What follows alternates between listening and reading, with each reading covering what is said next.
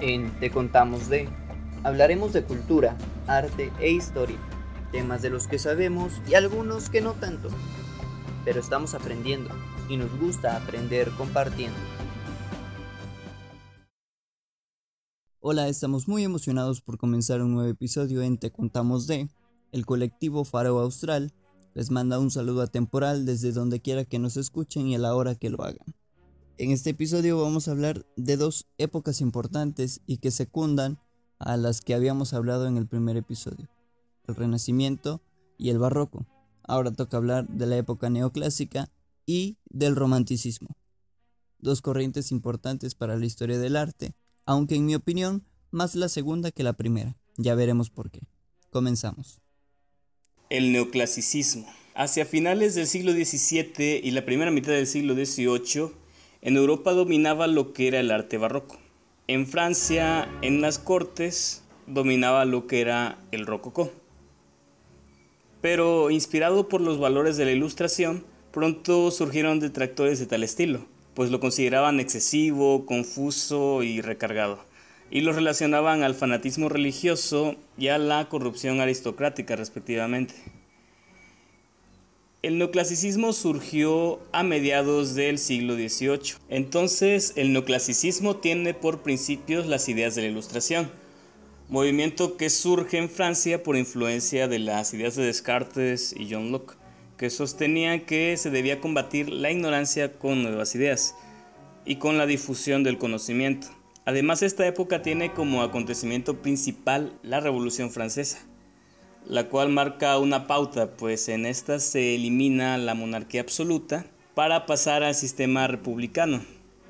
Aunado a lo anterior, durante esta época, la revolución industrial también haría aparición, dando a la sociedad europea un gran alcance en la ciencia y en la tecnología, junto con el crecimiento de las grandes urbes.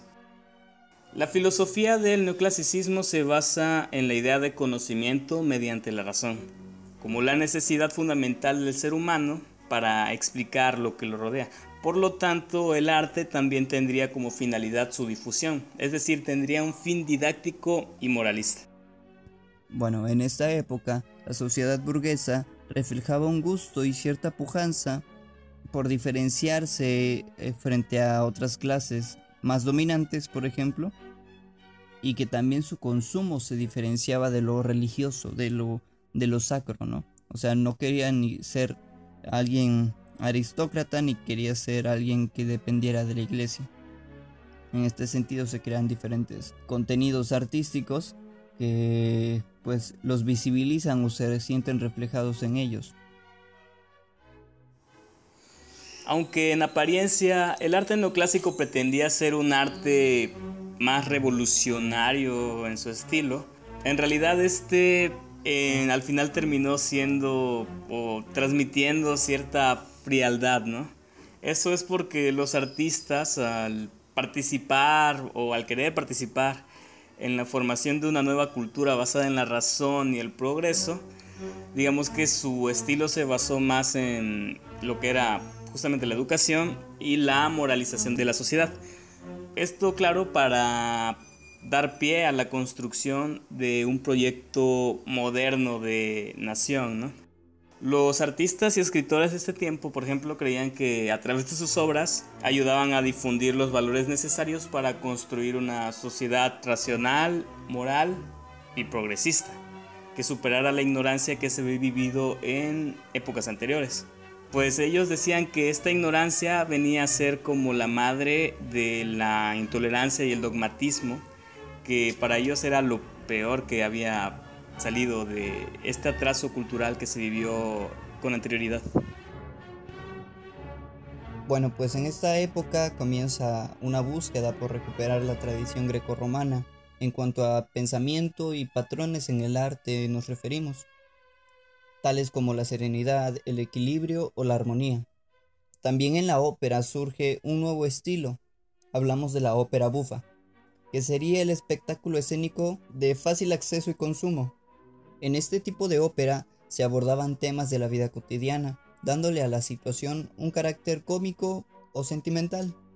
La ópera comienza a abrirse a nuevos públicos y a hacerse más accesible entre la clase burguesa, diferenciándose de las sociedades más pudientes o adineradas que veían principalmente ópera seria.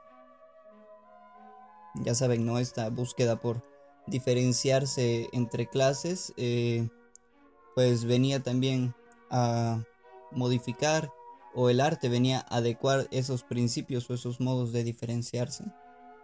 Y es así como los burgueses o la clase más urbana, por así decirlo, pues se diferenciaban accediendo a diferentes productos artísticos como la ópera bufa y pues las sociedades más pudientes eran las que accedían a conciertos por ejemplo de Beethoven o veían ópera seria. Es así como esta corriente se termina por vincular con el compromiso político de sus artistas. Y aunque muchas veces fueron utilizados por los gobiernos, digamos que esto al final fue lo que conllevó a la estandarización de los contenidos y a la pérdida de su eficacia revolucionaria.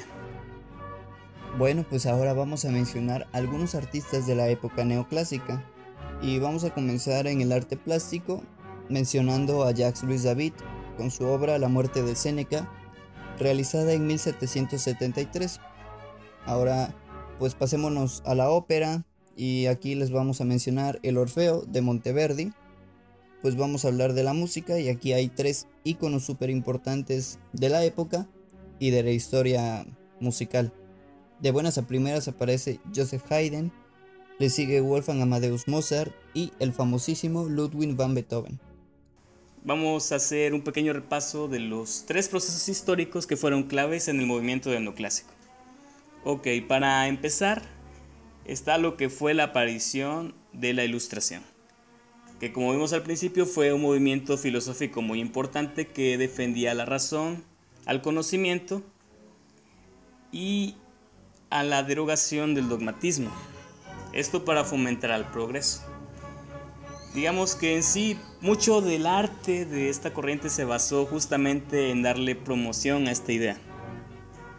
Bueno, lo segundo sería el descubrimiento de las ruinas de Herculano en 1738 y las ruinas de Pompeya en 1748, lo que provocó que nuevamente se despertara el interés por la cultura grecolatina. Y por último, la llamada doble revolución, es decir, la revolución industrial que estaba modificando los modos de producción y la organización social, y la revolución francesa, que proclamaba los derechos de igualdad, libertad y fraternidad, y que posteriormente terminarían por cambiar trascendentalmente la historia mundial, ¿no? porque da paso a un gobierno parlamentario en ese contexto cuando las potencias absolutistas eran las que dominaban Europa. Bueno, ahora vamos a hablar del romanticismo, una época muy esplendorosa en la historia del arte. Bueno, el romanticismo es un movimiento artístico e intelectual que tuvo lugar hacia finales del siglo XVIII y a principios del siglo XIX en países como Inglaterra, Alemania y Francia, para luego extenderse a todo el mundo. Este surgió como un movimiento para contraponer al racionalismo del neoclásico. Bien, digamos que esta corriente resultó ser muy diversa debido a que enfatizó la subjetividad y las emociones. La exaltación del yo o del individualismo es producto del tema principal que se aborda en el romanticismo, los sentimientos y la experimentación de estos. Si bien esta corriente se origina en Reino Unido y Alemania principalmente, es considerado el primer movimiento que se extiende por toda Europa. El teatro y la música toman un importante protagonismo en el arte y en la sociedad, pues si bien todas las artes son vehículos de la expresión y la exaltación de los sentimientos, ningunos en ese momento como el teatro y la música. Principalmente los músicos eran considerados el vehículo perfecto o los verdaderos exploradores de los sentimientos para poder transmitirlos a partir de sus piezas musicales. El romanticismo termina siendo importante para el arte, pues posterior a ella surgen ciertas vanguardias que al final de cuentas defienden o crean diferentes pensamientos artísticos que podemos considerar que fue producto de esta experimentación en, la, en el romanticismo, de la exaltación del yo, del individualismo y de querer experimentar con los sentimientos. Bueno, el romanticismo se caracterizó por tener elementos como la llamada subjetividad, que era prácticamente un movimiento que exaltaba los sentimientos y los estados de ánimo sobre el racionalismo, lo sublime, que era un movimiento que hacía referencia al concepto de belleza como ideal de la grandeza absoluta, la naturaleza, que digamos que aportó un nuevo carácter del paisaje, en el cual esta naturaleza resultaba una metáfora del mundo interior del individuo, y no solamente como una parte de la escena. El nacionalismo, que si bien esta corriente se caracterizaba por en un principio buscar la universalidad, este, conforme el tiempo fue pasando, la conformación de un Estado nacional laico y republicano, digamos que impidió justamente el desarrollo de una universalidad, ¿no? Bueno, la nostalgia del pasado que ya se ha mencionado, que prácticamente era como la contraposición a la revolución industrial que, que en ese tiempo era como lo que ellos sentían que amenazaba con romper la unidad entre el hombre y la naturaleza. Ahora mencionaremos algunos artistas del romanticismo. Comenzamos con Caspar David Friedrich con El caminante sobre el mar de nubes. Tenemos también a Eugene Delacroix con La libertad guiando al pueblo. También podemos encontrar al paisajista William Turner, originario de Reino Unido, a Frédéric Chopin, a Franz Liszt y a Héctor Berlioz. Y así concluimos otro capítulo en Te Contamos de. Esperamos que les haya gustado. Espérennos el próximo jueves con otro nuevo capítulo. Y eso es todo por nuestra parte. Nos despedimos. No sin antes pedirles que se suscriban a nuestras redes sociales. Nos pueden encontrar en Facebook y en Instagram como Colectivo Faro Austral y en YouTube como Faro Austral TV. Nos vemos hasta la próxima.